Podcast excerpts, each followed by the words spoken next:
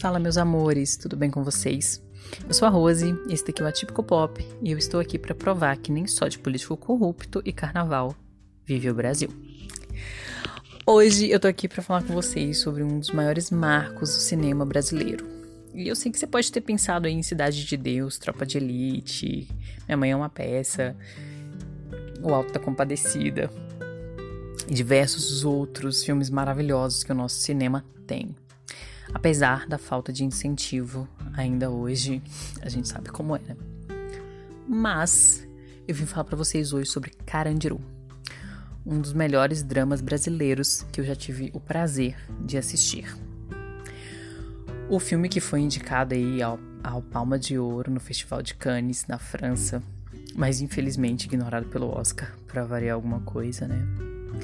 Fernanda Montenegro corre aqui. Todo mundo sabe que ela merecia ganhar o filme por Central do Brasil, né? Mas tá. Ok, né? Vamos falar sobre Carandiru, gente? Bom, o filme acompanha o médico sanitarista vivido por Carlos, Luiz Carlos Vasconcelos, que se oferece para realizar o trabalho de prevenção ao vírus do HIV do Carandiru, o maior presídio da América Latina durante a década de 90 e convivendo ali diariamente com a dura realidade dos detentos, ele presencia a violência agravada pela superlotação e a precariedade dos serviços prestados, além da desumanização dos presos. Paradoxalmente, ele conhece o sistema de organização interna, o lado frágil, romântico e sonhador dos homens cumprem pena ali foi escolhido como representante brasileiro no Oscar do melhor filme, apesar de não termos ganho, né? Além disso, acarretou aí alguns prêmios no Grande Prêmio de Cinema Brasil.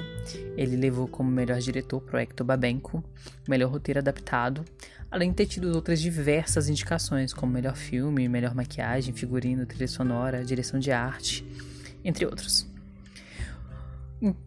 O filme, além de ser dirigido pelo Hector Babenco, conta aí com um elenco de peso, tá? Como Milton Gonçalves, Ayrton Graça, Maria Luísa Mendonça, Wagner Moura, Caio Blá, Lázaro Ramos, Vanessa Gerbelli, Rodrigo Santoro.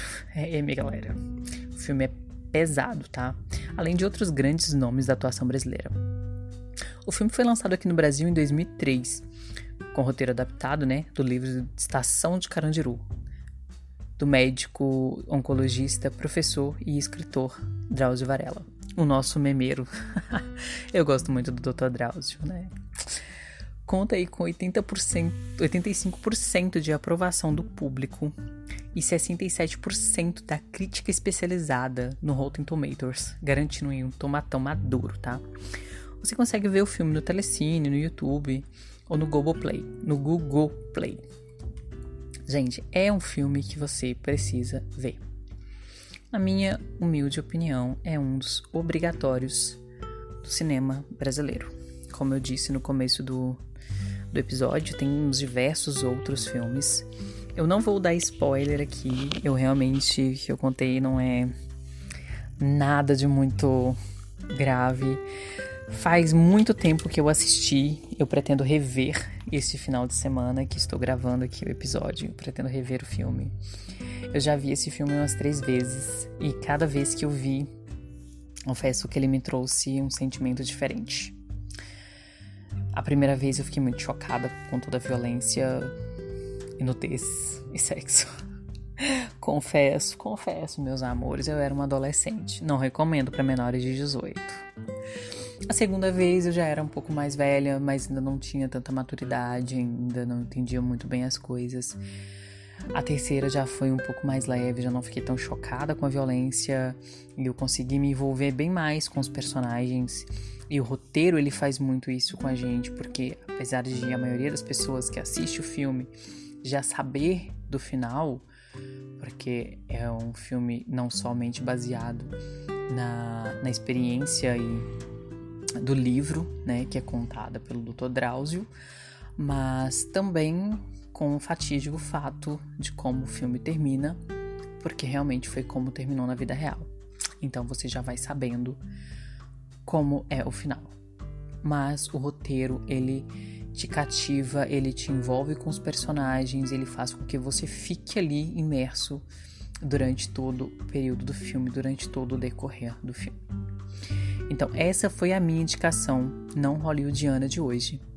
E eu espero que você, se não tiver visto, veja. Se você já viu, reveja, porque a experiência costuma ser diferente quase sempre. Quando a gente revê, revisita, principalmente uma obra de 2003. E eu quero que vocês me contem o que vocês acharam do filme. Vamos discutir, vamos conversar e, gente, vamos valorizar o cinema brasileiro. O nosso cinema é maravilhoso, nós temos atores maravilhosos, nós temos diretores maravilhosos e, infelizmente, nós valorizamos demais as coisas gringas. Então, vamos aí colocar o nosso cinema para poder crescer e tomar o mundo. Esse foi o episódio de hoje. Eu estava com saudade, eu estava com saudade de estar aqui com vocês. Eu vou me esforçar para conseguir fazer mais episódios. E um beijo da Rose. Até a próxima.